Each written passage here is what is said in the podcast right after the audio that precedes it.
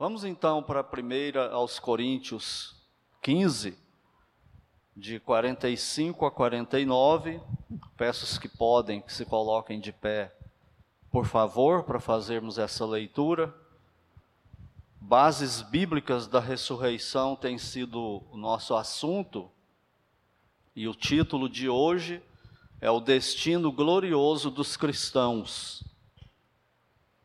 Primeira aos Coríntios 15, de 45 a 49, diz assim: Pois assim está escrito: O primeiro homem, Adão, foi feito alma vivente. O último Adão, porém, é espírito vivificante. Mas não é o primeiro, mas não é primeiro o espiritual, e sim o natural, depois o espiritual. O primeiro homem formado da terra é terreno, o segundo homem é do céu. Como foi o primeiro homem, o terreno, tais são também os demais homens terrenos. E, como é o homem celestial, tais também os celestiais. E assim como trouxemos a imagem do que é terreno, devemos trazer também a imagem do celestial. Oremos. Pai Santo e bendito Deus, é no nome do Senhor Jesus Cristo que entramos mais uma vez em tua presença, em oração nesta noite, neste culto. Pai bendito, nós te agradecemos pelo culto até aqui.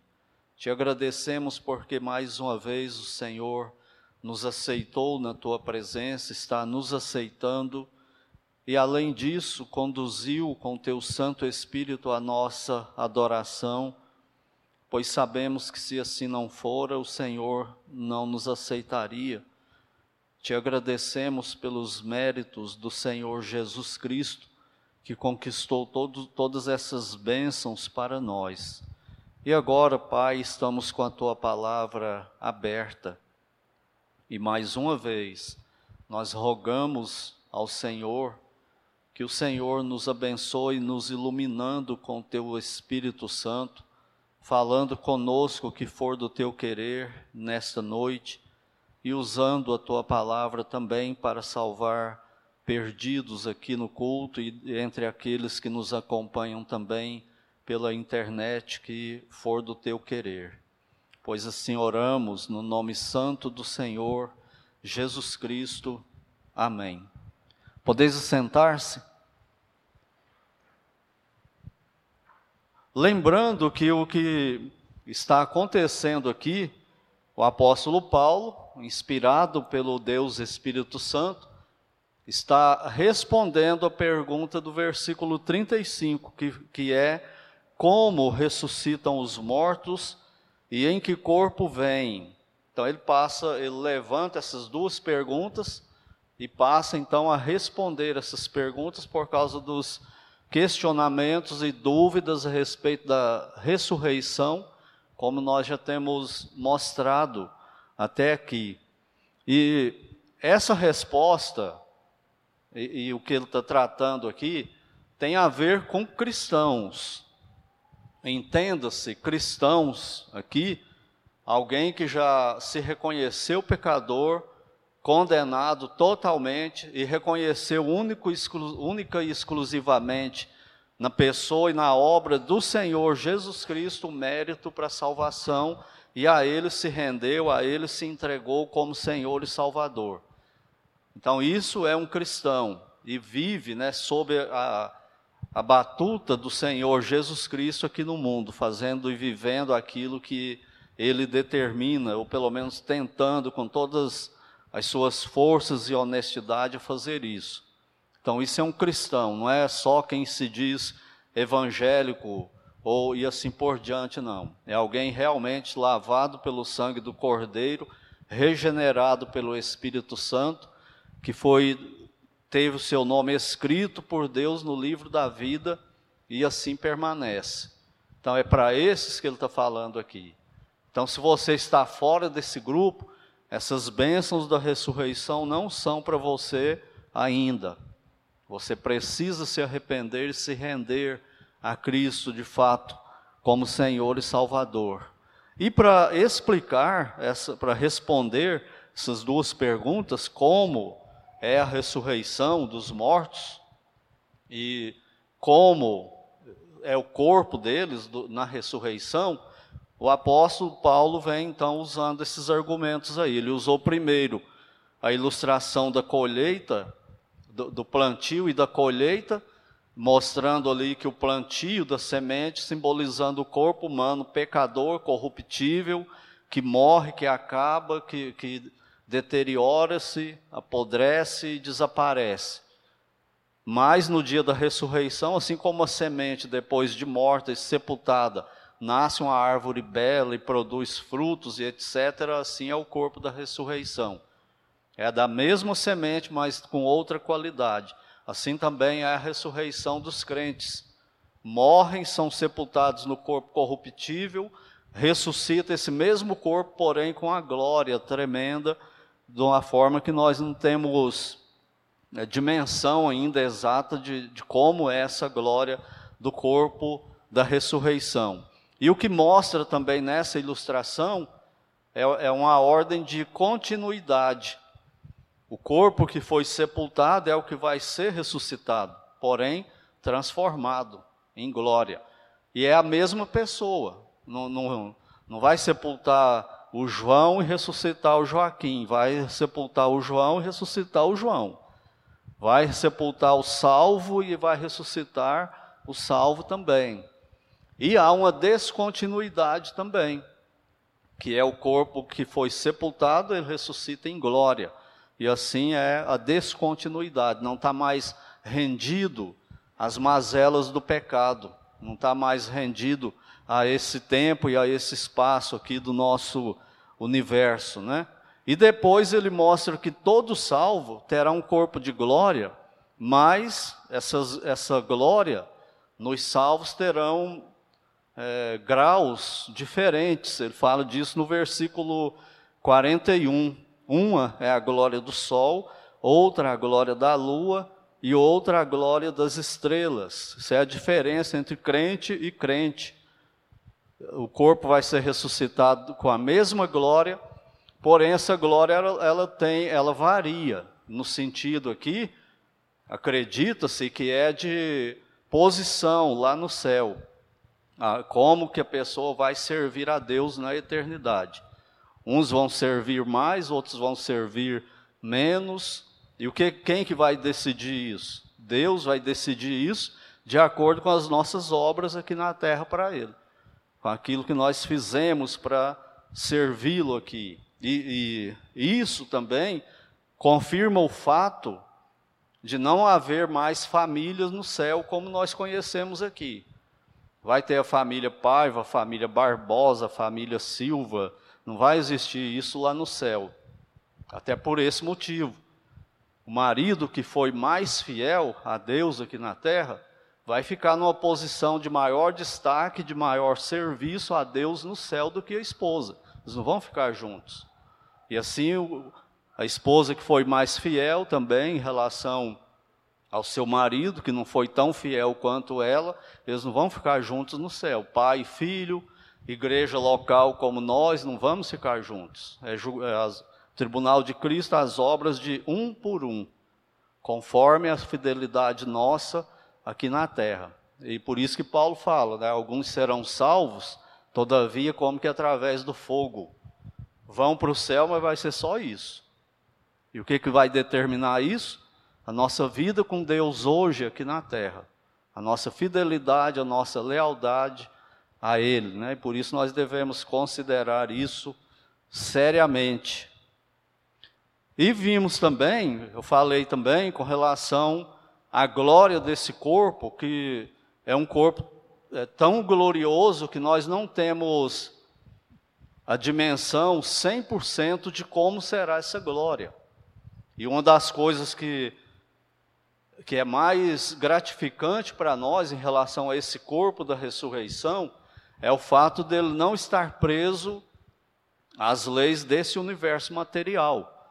Deus criou o universo todo e colocou leis físicas nele que governam esse universo. E nós não podemos fugir dessas, dessas leis de Deus. Por exemplo, a lei da gravidade. Não tem como nós evitarmos essa lei, porque ela comanda né, o planeta Terra aqui e, e o universo em si. E eu falei da, da grandiosidade do, do universo, da velocidade da luz. Quando o Senhor Jesus saiu da terra para ir para o céu, em que direção ele foi? Parece que pela narração de Atos, até um certo ponto ele ficou visível, de repente ele desaparece. Aí para que rumo que ele foi? Para que lado que é? Ninguém sabe. Ele furou e foi para outra dimensão? Nós não sabemos isso também. Só que não é na velocidade, nas velocidades que nós conhecemos aqui. Por que não? Por causa do tamanho que é o universo, né? Eu falei que o universo conhecido hoje, ele mede em torno de 93 bilhões de anos-luz. Só a nossa galáxia, só a nossa Via Láctea, para atravessar ela, demoraria mais de 100 mil anos. Ela tem 105,700 anos-luz de, de, medindo ela aí, né? Então, se sair viajando da Terra na velocidade da luz, demora mais de 100 mil anos para sair da nossa galáxia, que dirá sair do universo e passar por outras galáxias aí, né? E a, a velocidade da luz, que é extraordinária, em torno de 300 mil quilômetros né, por, por segundo, é uma velocidade aproximada. Isso não é exato para ser honesto com a verdade, não é isso. É exatamente 299.792.458 quilômetros por segundo, no vácuo e a luz branca. Essa mesma luz branca na água, a velocidade dela não é essa, ela cai. É o que dá o efeito, o fenômeno chamado de refração. E se for uma luz amarela, verde, isso muda também a velocidade. Mas convencionou falar 300 mil quilômetros por segundo para arredondar, né? É como o dia, né? não tem exatamente 24 horas. Então, se Cristo tivesse saído lá em Atos 1, na velocidade da luz para ir no céu, ele não teria atravessado a Via Láctea ainda na velocidade da luz. E a Bíblia fala em Hebreus, em 1 Pedro, que ele está no céu à direita do Pai, do Deus Pai. Então, como que ele faz essa viagem? Como que ele fez? Como que os anjos fazem essa viagem? Então, é com, com outra realidade, outra dimensão, outras medidas, outras leis, que nós não temos noção do que é isso. Mas é o corpo da ressurreição. O corpo do crente da ressurreição será exatamente com a mesma glória do corpo do Senhor Jesus Cristo. E isso é fantástico para nós. Por isso que eu falo, nós não temos noção do que é isso.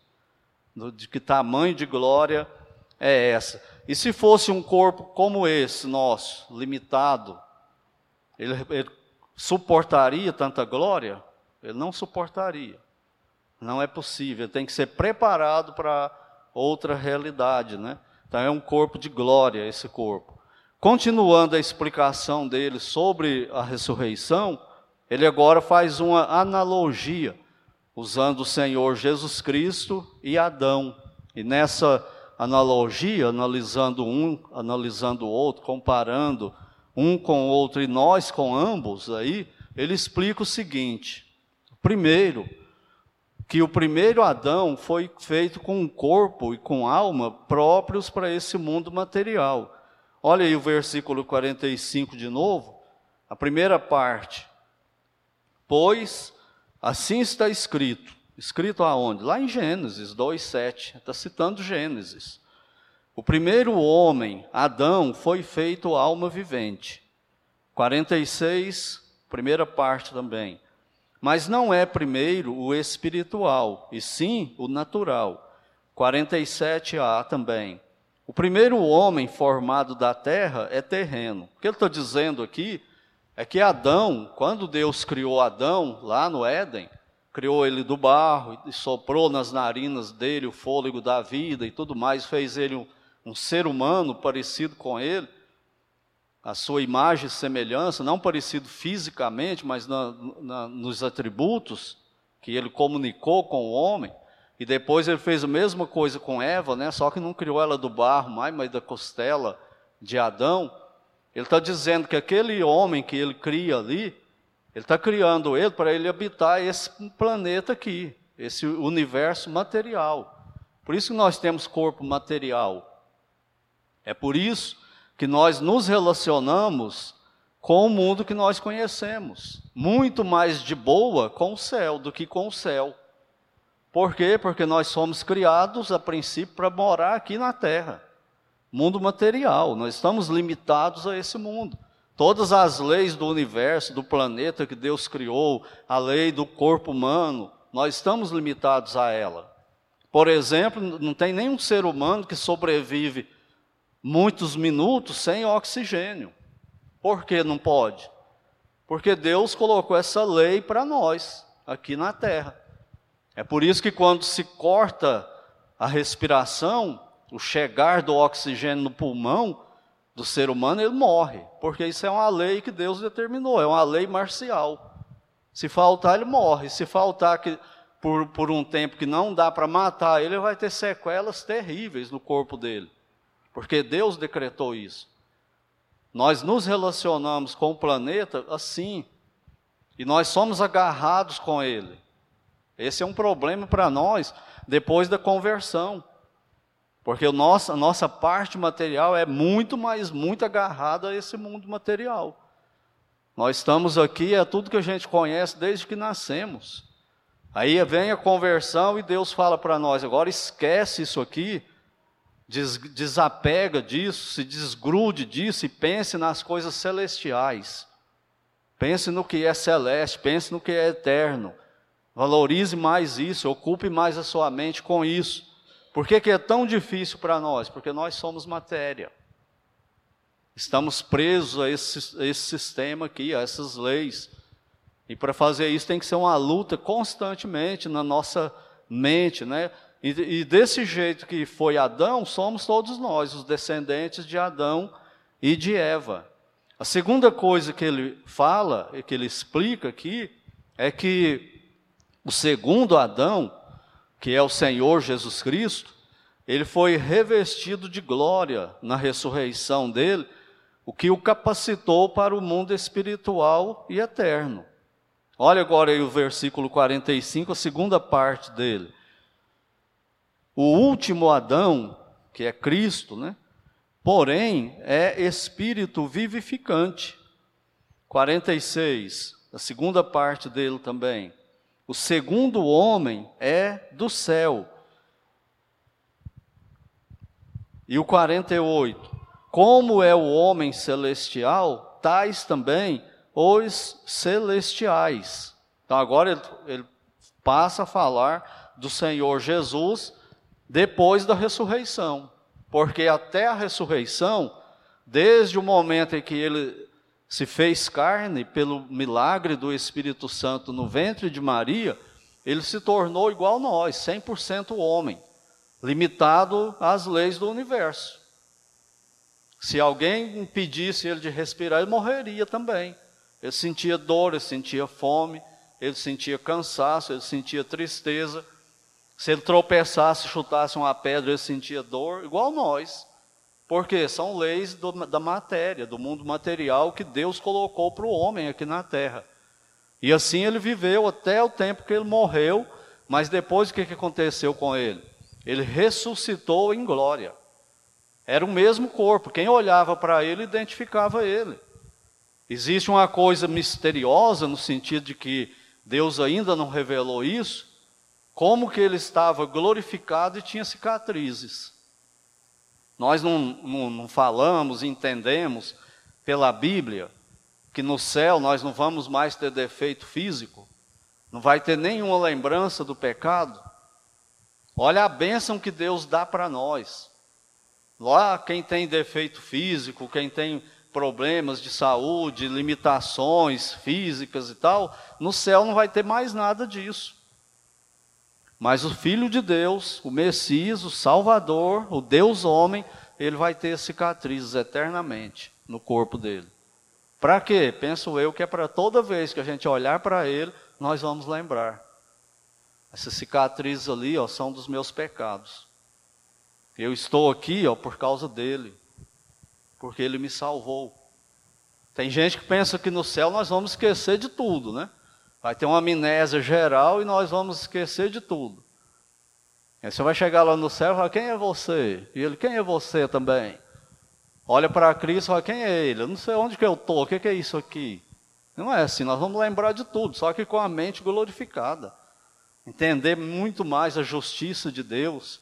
Por que, que tem gente no inferno, parentes nossos lá, nós vamos lembrar deles.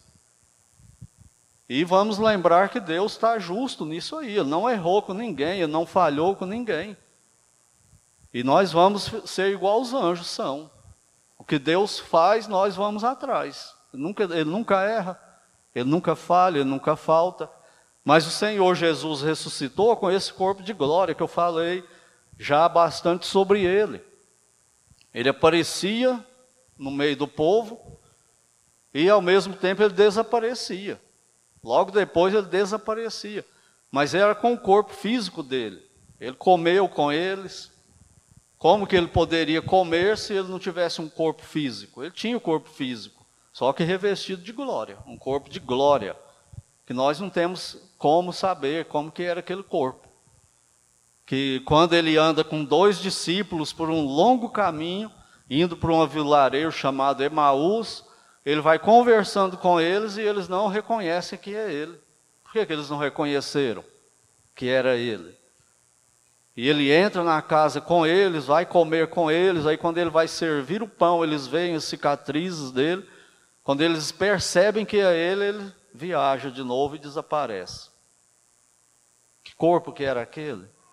Que atravessa parede, atravessa o universo todinho muito mais do que a velocidade da luz, uma velocidade que nós não temos nem número para medir, nem a ciência moderna hoje que tem outras medidas, além da velocidade da luz agora, para medir todo esse universo aí, nem isso aí não adianta com ele, de tanta glória que é, tanta majestade que é. Então ele fala que a ressurreição do Senhor Jesus foi aquele preparo dele para voltar para o céu. Ele não poderia voltar para o céu com aquele corpo humano que ele estava aqui. Esse corpo não herda a eternidade, ele não aguenta, é muita glória. Então precisa ter uma transformação, precisa ter uma preparação para entrar nesse reino celestial, que nós não sabemos aonde ele fica. E é isso que ele está falando que o Senhor Jesus fez aqui, ele foi capacitado para isso. Ele veio primeiro, é, ele veio depois do primeiro Adão. Ele vai comparando os dois. Não teve o primeiro Adão? O ser humano todinho não foi descendente desse primeiro Adão. Aí veio o segundo Adão, que é o Senhor Jesus Cristo, representando uma outra raça humana, a raça humana redimida. O primeiro Adão representando toda a raça humana caída. O segundo Adão representando toda a raça humana redimida, os salvos que creem nele. E do mesmo jeito que o primeiro Adão morreu, o segundo Adão também morreu. Só que ele ressuscitou e ele puxa a fila para os outros que vão ressuscitar futuramente também. E vão passar por aquele mesmo processo de glória do corpo que nós aguardamos tanto, né? Que é que nós vamos ver aí na próxima mensagem, ele falando desse momento aí. E em terceiro lugar, ele ensinou que o primeiro Adão concede uma irmandade universal, porém ela é natural. E porém sem salvação.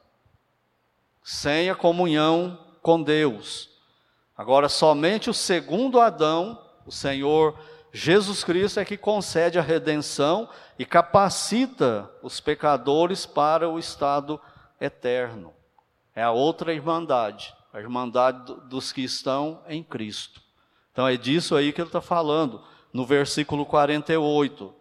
como foi o primeiro homem, o terreno, tais são também os demais homens terrenos. Assim como Deus criou Adão para essa terra, para essa terra, esse mundo aqui, assim também os que descendem de Adão são para esse mundo aqui, vivem para esse mundo aqui. E como é o homem celestial, tais também os celestiais. Quem é o homem celestial? É o Senhor Jesus Cristo. Ele é celestial tanto em origem quanto a ser o primeiro ressurreto a voltar para o céu, a ir para o céu. Então ele é o primeiro, e é o primeiro homem do céu. E como ele é do céu, assim também são aqueles que agora descendem dele. Os cristãos também são do céu. E aí volta a falar da nossa luta espiritual. Nós somos do céu, a Bíblia fala isso, somos cidadãos do céu. Somos peregrinos aqui na terra. somos forasteiros, estamos aqui de passagem. Nós vamos ficar aqui para sempre. Essa não é a nossa casa. A nossa casa é o novo céu e a nova terra em glória, a nova Jerusalém. Lá é a nova terra, lá, lá é a nossa origem verdadeira. Lá, lá é a nossa nova casa. É para lá que nós estamos indo. Nosso estado eterno será lá. E Deus quer que a gente reflita muito mais nisso do que aqui no mundo. Por que, que Ele deixa o cristão aqui no mundo? Para nós levarmos a mensagem dele, para Ele salvar os outros eleitos que Ele tem aqui no mundo. Para falar dele, para representá-lo aqui. Outro título que a Bíblia dá para o crente aqui na terra é, é embaixador de Deus. Um embaixador do Brasil, por exemplo, em outro país, ele não pode falar o que ele acha lá sobre a lei do país de lá, sobre o que o Brasil é, as leis do Brasil. Ele não pode falar nada que ele acha. Ele tem que falar o que a Constituição fala. Ele tem que afinar com a autoridade aqui do Brasil. Ele não pode. Por quê? Porque ele é representante do Brasil lá. Tanto que a embaixada de um país no outro país era considerado um território internacional. a embaixada do Brasil nos Estados Unidos, por exemplo, é um pedaço do Brasil lá. Ele é respeitado, sim, politicamente, pelos Estados Unidos. Isso é uma, uma coisa que acontece em todas as nações.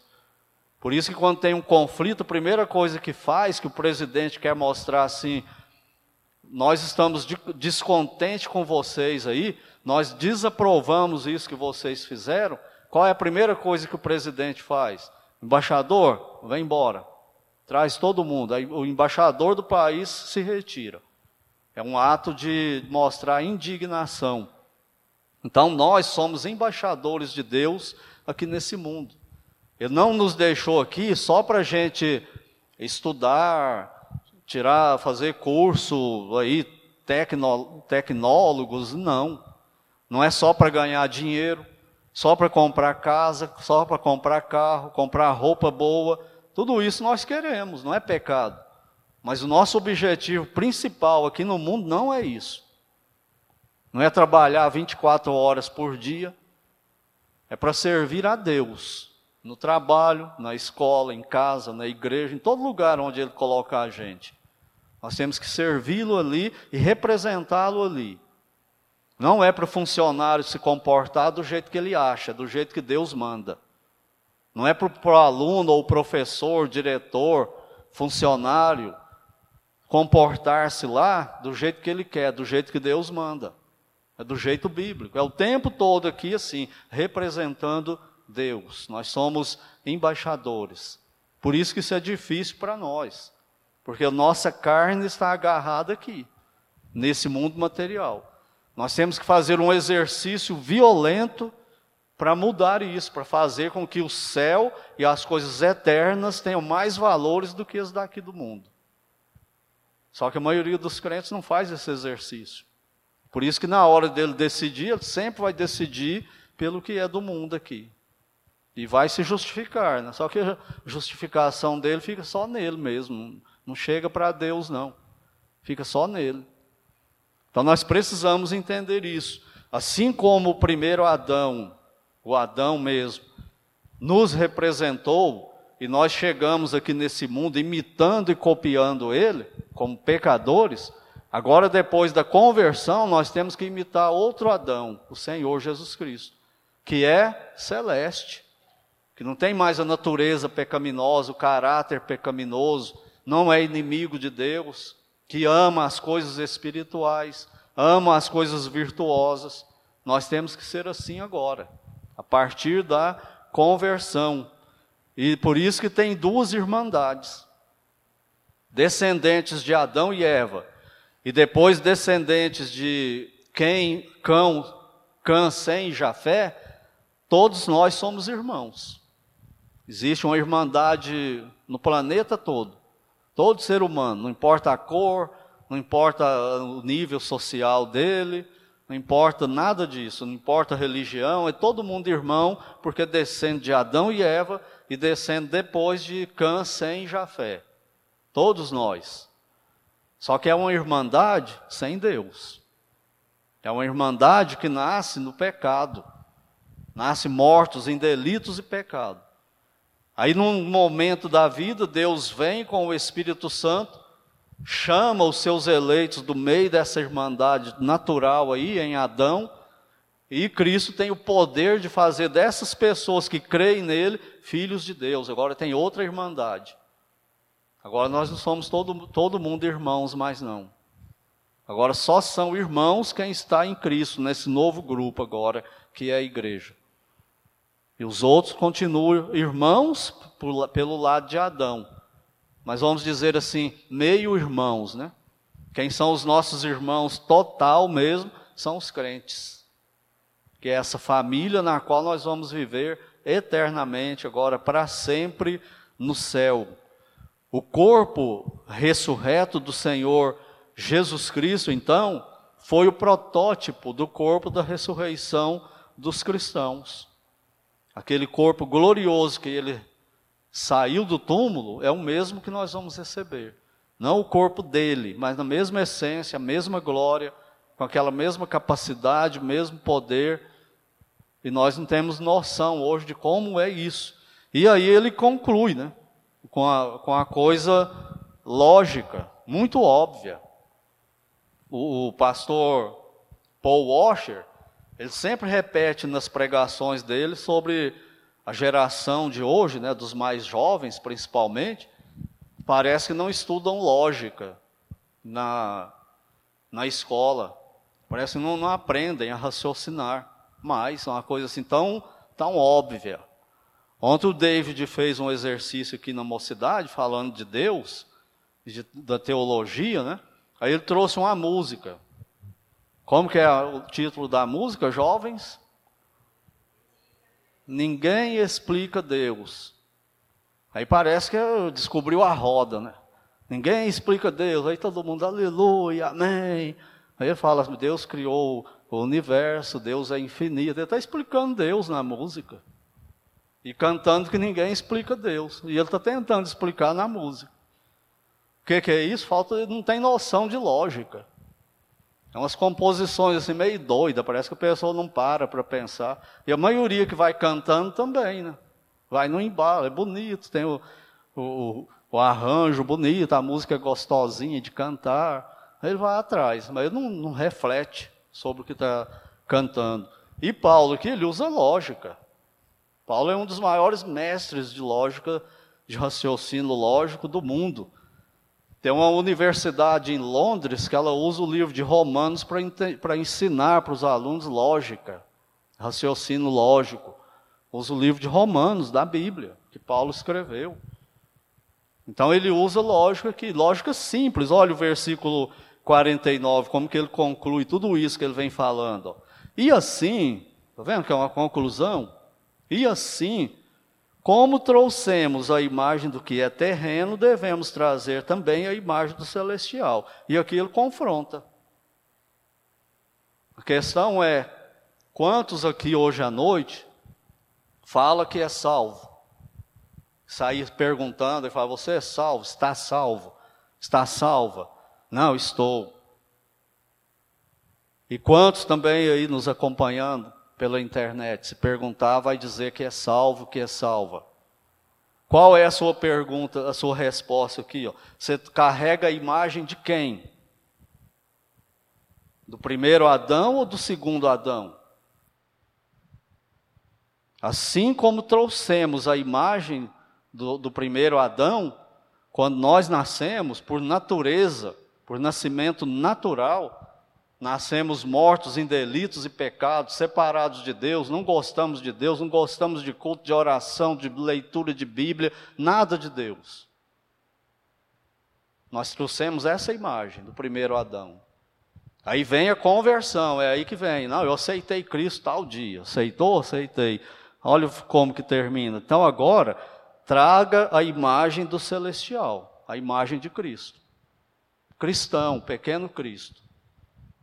Quem olha para você na sua igreja, acha que você carrega a imagem de Cristo pela atitude, tanto de culto que frequenta, membro, fruto, engajamento na igreja, vê a imagem de Cristo em você? Basta pensar assim: se Cristo fosse membro aqui da igreja, ele seria um membro como eu? Eu estou copiando ele. O tanto que lê Bíblia durante a semana, no trânsito, quando está lá dirigindo, aquele maior estresse, você é a imagem de Cristo ou, ou do diabo? Do primeiro Adão? Na, na família, relacionamento conjugal, relacionamento paternal, relacionamento é, filial, relacionamento de irmão, dentro da família, é a imagem de Cristo ou a imagem de Adão? No trabalho, onde você trabalha lá, se perguntar para as pessoas longe de você, na sua presença, vai falar que você é mais cristão do que Cristo, na sua presença. Mas longe de você, perguntar o que, você acha dessa pessoa aí, como cristão que ele fala que é. O que, que ele vai dizer? nos negócios, passa o chapéu no governo para não pagar imposto e faz uma maior manobra. Como que é? A imagem de quem que carrega? Então é o confronto de conversão. Lembra que eu falei no começo que isso aqui é para quem é crente, não para quem fala que é só? É para quem é mesmo. Para quem luta para colocar a Bíblia em prática. E não simplesmente para alguém que fala que aceitou a Cristo. Assim, como cristãos, nós devemos, através do nascimento natural, isso aí nós não precisamos fazer força para mostrar a imagem do primeiro Adão. Como é que você quer esconder, todo mundo vai ver. Por isso que tem muitos evangélicos por aí que passam o tempo todo afirmando que é crente. Não, sou salvo. Só que ninguém acredita no que ele está falando. Ele fica falando que é e ninguém acreditando nele. Só ele mesmo né, que acredita nisso. Se é que acredita. Os outros não acreditam, não. Por quê? Porque ele traz a imagem do primeiro Adão. Está nele. Não tem como ele fugir disso. A questão é quando ele fala que agora ele se converteu, nasceu de novo, nasceu do alto, foi regenerado pelo Espírito Santo Deus fez o transplante do novo coração, tirou o coração de pedra e pôs o de carne, tirou aquele que não gostava de Deus e colocou um que gosta de Deus. Aí ele fala que isso aconteceu com ele, mas o que, que a vida mostra? Qual, o que, que é a realidade visível? É isso aí que fica. É isso aí. Tem um ditado que fala assim: Eu não posso ouvir o que você está falando, porque o seu testemunho está gritando nos meus ouvidos. É o que fala, é o que vive. Então, nós devemos compartilhar agora a semelhança do segundo Adão, se somos salvos mesmo. E que o Senhor Jesus Cristo nos ajude nisso. Sabe por quê? Porque isso aí significa imitar Deus aqui nesse mundo antes da ressurreição de glória. Depois da ressurreição vai ser fácil, não vai? Todo crente vai imitar Cristo. Qualquer lugar que ele tiver, se for aqui na terra durante um milênio, todo mundo vai saber que ele é um crente. Ele está com o corpo glorificado. Ele atravessa parede. Ele não peca mais. Ele não pensa mais pecaminosamente, ele não age mais pecaminosamente em nada. Dá para imaginar isso? Só que o nosso desafio de trazer a imagem de Cristo agora é tentar viver assim, preso no pecado. Preso no corpo material que ainda tem a natureza pecaminosa e vivendo nesse universo que é rendido ao pecado. Sob o pecado. É tudo pecaminoso aqui. É um sistema anti-Deus, corrupto o tempo todo, imoral, amoral, idólatra, pagão, tudo lutando contra Deus o tempo todo em tudo, é em música, é em moda, é em filme, é em tudo, é em conversa. E quando a gente vê, olha, o que, que eu fiz? Eu agi agora igual um incrédulo. Senhor, olha esse pensamento que veio na minha mente, me perdoa. Mas o desafio é esse, é viver como Cristo, aqui nesse mundo. Cristãos é o que significa, pequeno Cristo. Entende o que Deus está falando para nós? Assim como trouxemos a imagem do primeiro Adão, agora quem fala que está salvo tem que levar a imagem do segundo Adão. E assim, o o, desde o versículo 35, ele explicou a ressurreição em si, em si mesma e o tipo de corpo que o cristão morto vai receber no dia da ressurreição. E o nosso destino glorioso dos cristãos. Nós vamos ser revestidos dessa glória do corpo da ressurreição do Senhor Jesus Cristo. Mas, e o que, que vai acontecer com os cristãos que estiverem vivos no dia da ressurreição?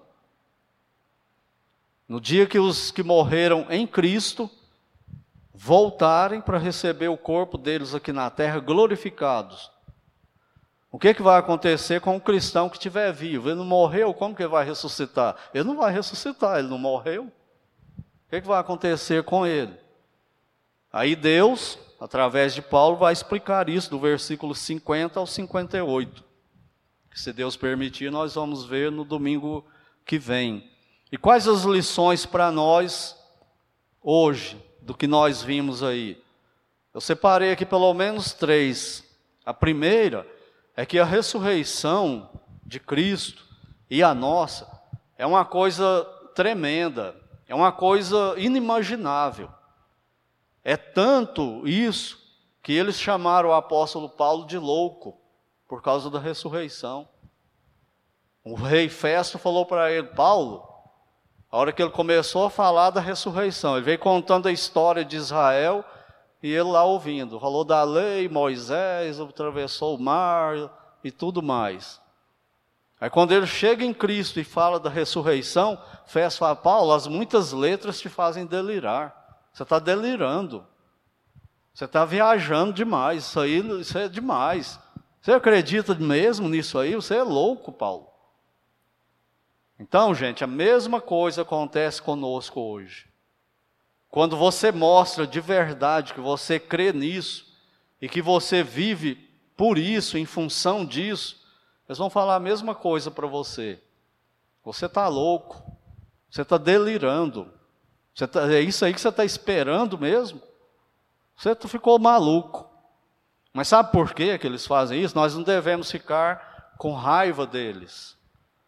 Nós não devemos torcer pela desgraça deles, como com sabor de mel e tudo mais, não. O que, que nós temos que fazer? Orar por eles, porque eles fazem isso, falam isso, porque eles não têm esperança. Paulo não fala isso para nós, lá em 1 Tessalonicenses? Não sejam como os demais que não têm esperança. Nós temos, que esperança que ele está falando? A ressurreição. Tira a ressurreição e você matou o cristianismo é a ressurreição. Então eles não têm esperança. Por que, que no velório do ímpio, da pessoa que não tem Cristo como Salvador, quem está lá no velório é desespero total. Porque apesar deles terem uma religião, serem fiéis naquela religião, isso é só conversa para boi dormir. Porque eles sabem que a hora que eles morrem mesmo, isso não dá esperança para eles essas religiões. Eles não têm esperança. E o cristão, o velório do cristão, Uma vez um parente meu falou isso comigo, falou, não entendo vocês. É um velório. E vocês contam piada, vocês riem, depois vocês cantam. É porque nós temos esperança. Nós sabemos que o irmão ou irmã que morreu ali, ela está lá com Cristo. Nós estamos indo para lá também e vai ter o dia que nós vamos, ela vai receber esse corpo aqui glorioso. Não, você está doido. Esse é o problema, essa é a nossa diferença. Eu sou doido, você não é. Então eu tenho esperança, você não tem. Nós temos esperança. Nós sofremos como todo mundo sofre, não é verdade? Quando perdemos um ente querido. Agora é o mesmo sofrimento de quando nós perdemos um ente querido perdido? Não é. No velório que eu vou de parente meu, amigo e tal, que eu sei que ele não era salvo, nunca falou nada de salvação, eu não, não fico feliz lá não. Mas no velório de crente, amigo meu, conhecido meu, às vezes eu até esqueço que ele está ali morto. Vamos fazer o ritual aí, mas é só um ritual mesmo, porque ele não está aqui, é só o corpo dele que está. Ele está no céu, muito melhor que nós. Nós estamos aguardando isso também. Não vou ficar triste por quê? É só a tristeza da dor da separação aqui no mundo. Nós temos esperança. E essas outras pessoas não têm esperança. Chegou a hora de morrer, ele sabe, não tem ninguém do outro lado me esperando. Que, que vai acontecer comigo? Eles morrem totalmente inseguros. O crente não, tem história de crente que estava doente, o povo orando para ele, para Deus curar ele. Ele falou: gente, para com essa oração, deixa eu morrer. Quem está sofrendo sou eu, não é vocês não. Para de orar, deixa Deus me levar. Eles não oraram, mas ele morreu no outro dia. Aí só, esse cara é louco. Ele queria morrer. Ele sabe que do outro lado é muito melhor para ele do que aqui. Só que ele acredita de verdade nisso. Não é só teoria, não. Então é por isso que eles nos chamam de loucos, nos chamam de insensatos, falam que nós estamos delirando, é porque eles não têm essa esperança essa realidade e que nós temos ela em Cristo. segunda lição é que o nível, o nível de glória da, e a nossa posição no reino eterno, no estado eterno, depende do nosso serviço aqui. Irmãos e irmãs em Cristo, não se esqueça disso, lembre-se disso. Quanto tempo faz que você é exortado a isso? O que vai definir o seu estado eterno lá na glória é a sua vida hoje aqui. O tipo de galardão, a posição no céu de servir, a Bíblia não fala, e os seus servos o servirão eternamente. Que tipo de serviço, em que colocação nós vamos ficar? Vai depender da nossa fidelidade a Ele aqui agora. É o que nós estamos fazendo. Por isso que ele vai terminar esse, esse assunto aqui lá no final falando: lembra-se, no Senhor você tem um galardão. Seu trabalho não é vão. Lembre-se disso. Em que posição você vai ficar lá no céu? Vai depender do quanto você foi fiel ao Senhor aqui na terra. É isso que vai determinar. Por isso que tem muitos crentes que vão ficar muito longe um do outro. Às vezes o marido, né, fala, ah, quando chegar no céu eu vou rever minha esposa. Se foi um mais fiel que o outro, provavelmente não, vão se encontrar de vez em quando. E não tem um vínculo mais de marido e mulher. Tinha dois pregadores famosos do passado, e um deles morreu, e eles eram. É, eles pensavam diferentes numa doutrina. E aí um deles morreu, e o outro foi no velório. Aí um irmão que estava lá no velório falou para ele assim, cutucando ele, pensando que ele ia gostar do comentário, falou assim: será que nós vamos nos encontrar? Será que nós vamos vê-lo no céu? Falando para o outro, será que ele era salvo? Aí esse que se opunha ao outro numa doutrina que não era fundamental, ele fala mais ou menos assim: eu, pelo menos, eu acho que eu não vou vê-lo no céu, porque ele era tão santo tão piedoso, tão fiel ao Senhor, que eu acho que ele vai estar numa posição tão próxima dele que eu não vou chegar nem perto. Acabou com o outro, né? E é isso mesmo. É o que nós somos fiéis aqui. E não é por hipocrisia, não. Nós temos galardão por cada obra. Estou aqui pregando hoje. Essa obra aqui, ela vai permanecer e me dar galardão ou ela vai ser queimada e eu vou perder esse galardão. Depende de quê? Da atitude com a qual estou fazendo. Todos vocês hoje saíram de casa e estão aqui, os que são salvos. Tem um galardão para isso. Você vai receber esse galardão ou ele vai ser queimado? O que, que vai determinar isso? A sua, a sua intenção, sua motivação. Por que, que você está aqui agora? É porque alguém obrigou? É porque eu sou membro da igreja e tenho que ir por amor ao Senhor? Se for por amor ao Senhor, eu não fico em casa em dia de culto, não é verdade?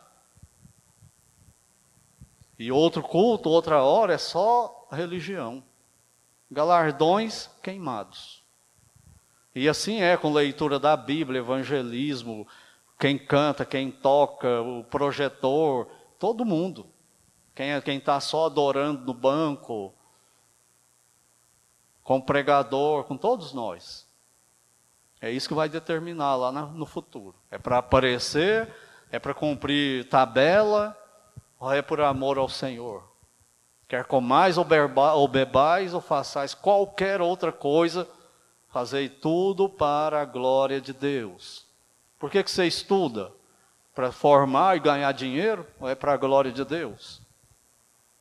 Para que, que trabalha? Para a glória de Deus ou para ganhar de tudo? Vai ser queimado ou receber galardão.